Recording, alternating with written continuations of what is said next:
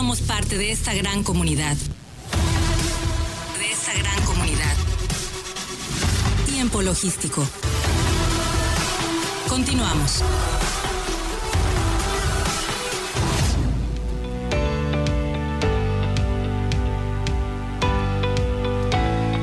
Bien, bien, muchísimas gracias por continuar con nosotros. Estamos aquí de regreso en tiempo logístico en este primer programa del año, en este eh, martes 4 de enero. Contentos de haber regresado aquí con ustedes para poder compartir toda la información del comercio exterior, de la logística, del transporte, de las aduanas, de los puertos y por supuesto de la voz de los expertos a nivel nacional que se comunican con nosotros. El día de hoy, para este último segmento, eh, vamos a platicar de cómo no incurrir en las principales causas de embargo. Esto va a ser eh, nuevamente con el licenciado Alejandro Espada Martínez. Él es socio de ESCA Consultores y Asesores, a quien ya lo tenemos conectado. Mi querido amigo, ¿cómo estás? Bienvenido nuevamente a Tiempo Logístico. Eh, parece que ya lo tenemos enlazado a Alejandro. Bueno, ahorita parece que estamos haciendo la conexión con Alejandro, este que ya nos está escuchando ahí. Alejandro, ¿nos escuchas? Bueno, e, es una materia que nos va a compartir él con todo su conocimiento. Ya lo tenemos aquí. Eh, Alejandro, bienvenido a Tiempo Logístico nuevamente. ¿Cómo estás?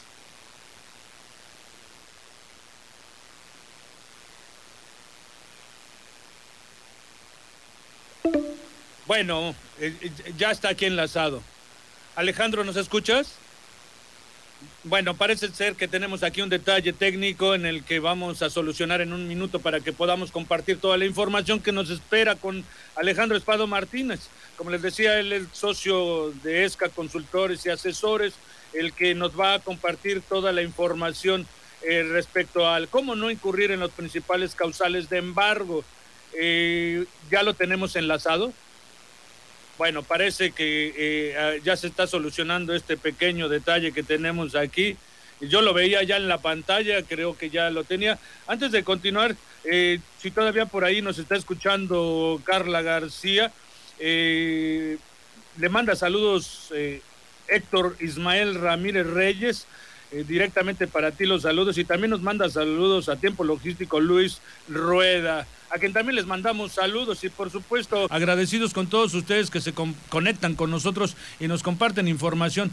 Yo quiero invitarlos a todos ustedes que si tienen algún tema que les interese eh, que podamos llevar a cabo para poder invitar a algún especialista, con mucho gusto háganoslo saber, mándenos un inbox o también contactarlo con cualquiera de los empresarios. Se han contactado con nosotros una gran cantidad de eh, personalidades eh, para poder contactar directamente con los empresarios o con los consultores que se contactan con nosotros para poder eh, eh, comunicar toda su expertise. Entonces, en ese sentido, si usted tiene interés de contactar a alguno de ellos, con mucho gusto mándenos un mensaje a través del inbox del Facebook de Tiempo Logístico para poder enlazarlo con ustedes. Pero también si necesitan ustedes llevar alguna información, si quieren ampliar el conocimiento con respecto al contenido de alguno de los expertos o algún tema en específico que ustedes necesiten, con mucho gusto eh, también nosotros vamos a invitar al especialista para que que participe en este programa.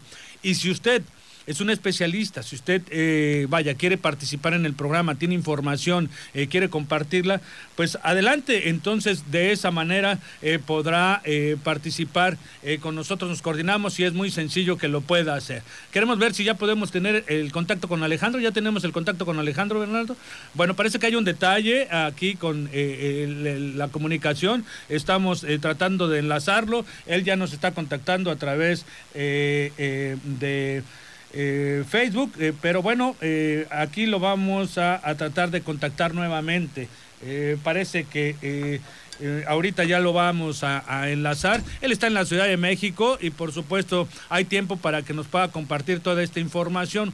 Hay muchos expertos que, se que comparten todo esto exclusivamente para ustedes, para tiempo logístico. Y bueno, vamos a continuar con la materia que él nos va a compartir. Eh, es, importante estar en contacto con todos ellos. Eh, les repito, si usted quiera contactarlos, con mucho gusto. Nosotros pasamos sus teléfonos de ellos para que los contacten directamente o bien a través de nosotros, como regularmente lo hacemos. Este programa, pues bueno, está hecho exclusivamente para todo el tema eh, del comercio exterior, de las aduanas, de los puertos, de, eh, del transporte, tanto marítimo como terrestre, y por supuesto también el tema de los puertos. Es un asunto que nosotros tratamos aquí en este programa desde hace 16 años, siempre tratando de poder llevar la mejor información para ustedes en toda esta materia. vaya, queremos ver si ya podemos estar enlazados con Alejandro. Bernardo, ya tenemos a Alejandro. No, parece que, que, estamos en eso. Bueno, eh, yo quiero eh, compartirles también nuevamente todos los datos de Carla, porque vaya, eh, la experiencia que tiene es, es, es, interesante. Ella, les repito, como yo les había dicho, que es un asesor auditor de empresas, que les repito, hay un teléfono que nos dejó que es el, el, el 2014-2016, a donde la podrán contactar a ella. Y bueno, parece que ya tenemos a, Alejandro, ya tenemos a Alejandro aquí enlazado que nos va, a, compartir toda, esta... información eh, que les venía diciendo desde un principio. Este asunto eh, relacionado a lo que, bueno, pues lo, la expertise que él tiene con relación a cómo no incurrir en las principales causas de embargo. Es un especialista en esta materia y ya lo tenemos enlazado. Mi querido Alejandro, bienvenido nuevamente a Tiempo Logístico. ¿Cómo estás? ¿Qué tal, Paco? ¿Cómo estás? Muy buenas tardes. Pues bueno, andábamos batallando un poquito, entré a un, a un enlace, no me permitía por ahí hablar, yo sí los veía y los escuchaba, pero creo que ustedes no, no, no me escuchaban a mí. Pero bueno, para mí es un gusto nuevamente estar aquí contigo poder estar con, tu audiencia y poder platicar de estas, de estas causales de embargo que se encuentran en el 151 de la ley aduanera.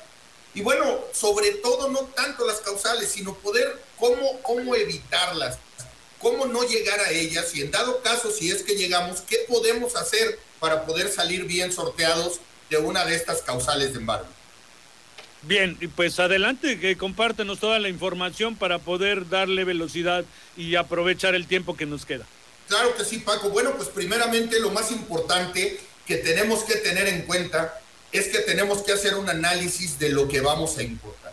Esta parte que vamos nosotros a llevar a cabo en una importación, tenemos que mandarla primeramente con nuestro agente aduanal. ¿Para qué? Pues para cumplir con todas esas regulaciones y restricciones no arancelarias con las que nos podríamos enfrentar. Y esa es de la primer causal que a mí me gustaría hablar, que se encuentra contemplada en el artículo 151, fracción segunda de la ley aduanera. Nos habla el artículo 151, fracción segunda, que cuando se trate de mercancía de importación que esté prohibida o que se encuentre sujeta a alguna regulación o restricción no arancelaria, ¿qué va a pasar si nosotros pues presentamos una fracción arancelaria, a lo mejor de manera incorrecta, y esta fracción arancelaria que nosotros presentamos de manera incorrecta, la autoridad la manda un muestreo, la analiza y determina que es una fracción diferente y por lo tanto, al ser una fracción diferente, nos va a pedir que cumplamos con esas regulaciones y restricciones que contempla esta nueva fracción.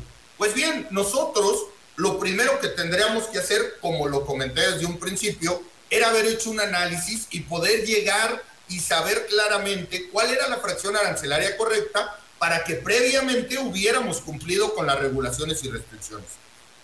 Sin embargo, si ya nos tocó un reconocimiento aduanero y derivado del reconocimiento aduanero nos cambian la fracción y tenemos que cumplir, pues bueno, tampoco es como para que nosotros nos pongamos a llorar, ¿no? Tampoco ese es el, momento. Yo creo que aquí tenemos una regla que es la 3721, lo cual en ese momento nos va a poder ayudar para contar con un plazo de 30 días para poder cumplir con estas regulaciones y restricciones, lo cual nos va a permitir atenderlas. Entonces, regresando muy rápidamente, en esta fracción segunda, lo primero que tenemos que hacer es hacer un análisis previo a la importación para tener una fracción arancelaria correcta y derivado de esta fracción arancelaria correcta, conocer cuáles son las regulaciones y restricciones a las que nos estamos haciendo acreedores. Sin embargo, si ya pasamos en el reconocimiento y nos toca y nos van a cambiar esta fracción arancelaria, entonces lo siguiente que tendríamos que hacer es cumplir con esta regulación dentro de los 30 días siguientes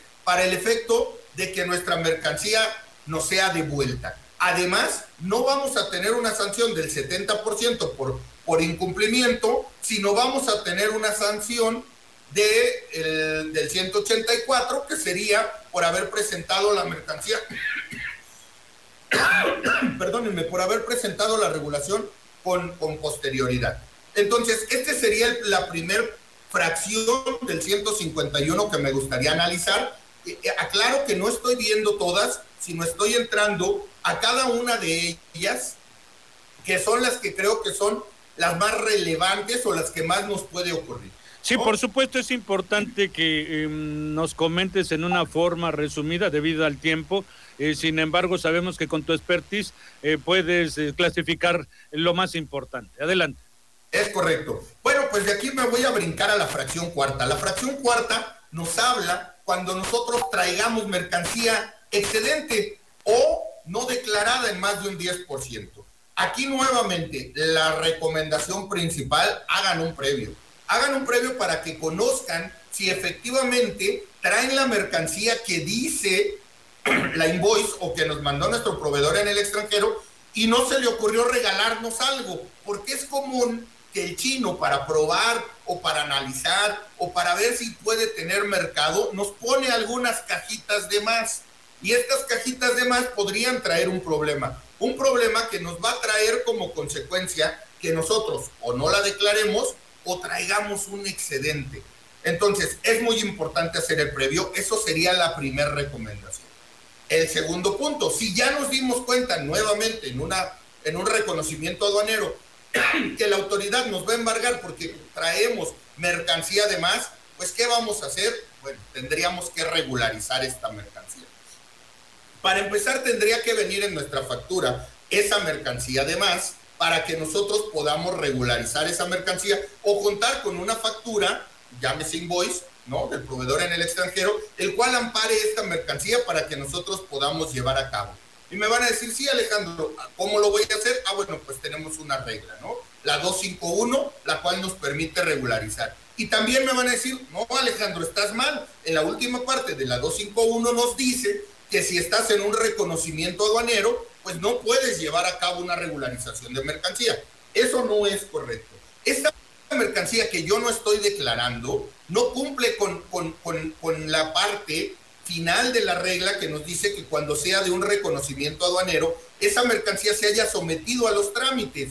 Y esta mercancía no ha sido sometida a los trámites. ¿Por qué? Porque no está declarada. Para estar sometida a los trámites del despacho aduanero, pues se debió haber cumplido con presentar la mercancía que iba yo a presentar, la documentación del 36A que debía haberla, haberla puesto o subido en mis sistemas para que entonces se entienda que efectivamente esa mercancía ha sido sometido a los trámites y por lo tanto, pues trae como consecuencia que yo no pudiera hacerlo. Pero esta mercancía, al no haber sido declarada, pues es más que claro que no ha sido sometida, por lo tanto, podrán llevar a cabo la regularización de esta mercancía. La siguiente regla, la que, el siguiente, la siguiente fracción, perdónenme por la tos, la siguiente fracción a la que me gustaría entrar, que son de las que para mi gusto podemos tener un mayor análisis y podemos analizar muy claramente cuál es la forma en la que no vamos a caer en estas, pues bueno, es la fracción sexta. Y esta es cuando el nombre, denominación social o razón social del de, domicilio de mi proveedor en el extranjero no sea localizado. ¿Qué tenemos que hacer, Alejandro, para que esto no me ocurra. Bueno, primeramente tendría yo que pedirle a mi proveedor en el extranjero pues, que me mande fotos, ¿no? De dónde está trabajando, que yo pueda ver que su empresa realmente está produciendo el producto que me dice, que realmente pedirle el BR, que es un documento el cual se da de alta ante la Cámara de Comercio de China, ¿para qué? Pues para que yo vea que está activo y que la persona sí puede facturar. Y cuando yo me, me empiece a percatar de estos datos, pues yo voy a poder tener la certeza de que efectivamente este proveedor se encuentra localizado. Adicionalmente, hay unas empresas que se encargan de ir a hacer un análisis y revisar si efectivamente el producto cumple con las características que tú estás pidiendo. Y dos, que se encuentre debidamente legal y registrado esta empresa dentro de, la región donde, donde estemos llevando a cabo la compra-venta para ver que efectivamente estas personas se encuentren localizadas. Entonces, ¿qué va a pasar aquí? Si nosotros logramos acreditar todo, todo esto, pues seguramente no vamos a tener un problema. Esta causal nos complica siempre la existencia y nos da un dolor de cabeza muy fuerte cuando no localizan al proveedor, porque la consecuencia va a ser que al no localizar a mi proveedor, mi mercancía sea embargada y al no poder desvirtuar la irregularidad, esta mercancía pase a propiedad del fisco. Entonces, esta causal, única y exclusivamente, la vamos a cubrir y la vamos a subsanar con una prevención. Y esa prevención va a ser teniendo un análisis de mi proveedor en el extranjero y sabiendo que efectivamente se encuentra localizado y está registrado y además puede llevar a cabo este acto de comercio que estamos llevando a cabo con esta operación. Y la última, la última que me gustaría tomar en cuenta es la fracción séptima del, del artículo 151. Y esta fracción es pues la más conocida por todos cuando la autoridad manda en un reconocimiento aduanero, manda nuestra documentación a, investigación aduanera para que esta, esta, esta, esta autoridad analice y haga un estudio del valor y determine si esta mercancía se encuentra o no por debajo del 50% y si esta mercancía se encuentra por debajo del 50% eh, del valor declarado conforme al 72 y 73, de la ley aduanera va a traer como consecuencia que me embarguen la mercancía. Entonces, ¿qué puedo hacer, Alejandro, para que no me embarguen la mercancía? Muy bien. Primero, tendríamos que cumplir y tener un contrato. Un contrato con nuestro proveedor extranjero en donde podamos dar la certeza de que el valor que se está determinando en la factura es efectivamente el valor por el cual se está llevando a cabo esta transacción. Es decir, es el valor pagado o por pagar que tendríamos que tener nosotros para que pueda ser considerado el valor de transacción conforme a la ley aduanera en el artículo 64. Cuando nosotros podamos cumplir con este contrato, adicionalmente, vamos a tener una, una factura. Esta invoice nosotros tendríamos que mandarla a certificar con el proveedor en el extranjero. Si tenemos la empresa que nos está ayudando a llevar a cabo la certeza de que el proveedor en el extranjero está y cumple con las garantías de la fracción sexta que estábamos platicando, pues entonces también nos va a ser más fácil porque seguramente esta empresa va a poder llevar a cabo la certeza de que teníamos al proveedor, de que tenemos un contrato, de que tenemos una relación comercial y que efectivamente el precio que estamos determinando es ese valor o a través del cual estamos llevando a cabo la transacción. Si nosotros tenemos esos elementos y adicionalmente ponemos el previo, mandamos las fotos, le damos certeza a la autoridad de cuál es nuestro producto, la autoridad se va a ver este, obligada a única y exclusivamente compararme con otra mercancía que sea exactamente igual a la mía. ¿Por qué? Porque cuenta con los elementos para poder llevar a cabo esta operación. Si nosotros tenemos y le ponemos, no le pongas marca, no le pongas modelo, no le pongas de dónde viene la mercancía, no reúnas los requisitos del 65, de la ley aduanera, no importa, ponle una invoice y no la certifiques, no tengas un contrato. Si nosotros no le damos esto, ¿qué va a pasar? Pues lo que hace la autoridad nos compara con cualquiera de los que encuentre, seguramente pues, nos va a poner con el más alto, aunque su obligación sería ponernos con la más baja, pero al final, al no tener una mayor referencia, lo que va a hacer es que va a buscar la más alta y va a determinar que tenemos una subvaluación. Ok, no cumplí con todo, Alejandro. ¿Qué pasa con esto? Bueno, pues nos van a determinar la subvaluación. ¿Y cómo lo corrijo? Pues podríamos pagar, podríamos pagar la diferencia para que nos devuelvan la mercancía en ese momento y posteriormente pelearla en juicio. ¿Y cómo la voy a pelear en juicio? Pues cumpliendo con los requisitos donde voy a acreditar efectivamente que el valor declarado es el valor real de la mercancía. Estos son los cuatro fracciones que para mí se me hacen los más importantes para efectos de poder prever y no tener un problema con la autoridad con respecto al 151 de la ley aduanera, que sería un embargo precautorio de las mercancías. Paco. Pues muy bien y muy interesante, mi querido Alejandro, de verdad, con esta primera participación del año y esperando que sean mucho más en el resto de este mismo. Ahora, eh, es importante incrementar toda esta información, que por supuesto que quien necesite de más de ella, te contacte. ¿Dónde te encuentran? ¿Sí me escuchas, Alejandro? Parece que eh, no lo escuchamos. No, no, te escucho, Paco. Ah, te comentaba que es importante que continuemos con más información y que te contacten. ¿Dónde te encuentran? Bueno, bueno.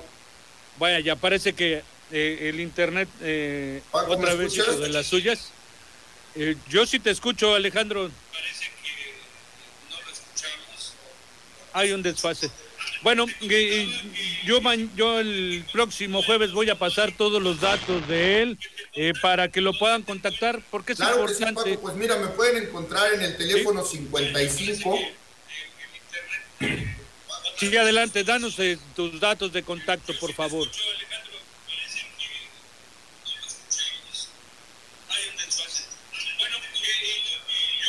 Bueno, vamos a datos próximamente. Alejandro, ahí nos escuchas, ya no nos está escuchando. Nos despedimos por parte de él. Alejandro, te pedimos un, mil disculpas también a todo nuestro auditorio eh, por estas fallas que hemos tenido eh, en esta intervención. Eh, y bueno, finalmente vamos a pasar todos sus datos en el siguiente programa. Él va a seguir continuando con nosotros. Es importante que contacten especialistas como él. Y bueno, vaya, vamos a hacer todo lo posible para poder compartir información de todos los participantes en este programa para que los contacten. Muchísimas gracias a todos ustedes. Eh, agradecido por supuesto con todos los colaboradores. Una disculpa enorme a Alejandro Espadas eh, que, eh, de ESCA Consultores, que próximamente lo vamos a tener nuevamente aquí con nosotros. Y bueno, agradecido por supuesto con los colaboradores y con todos los que nos escucharon en este momento, el día de hoy, en este primer programa del 2022. Nos escuchamos el siguiente jueves. Se despide de Tiempo Logístico su amigo Paco Tobar. Hasta la próxima.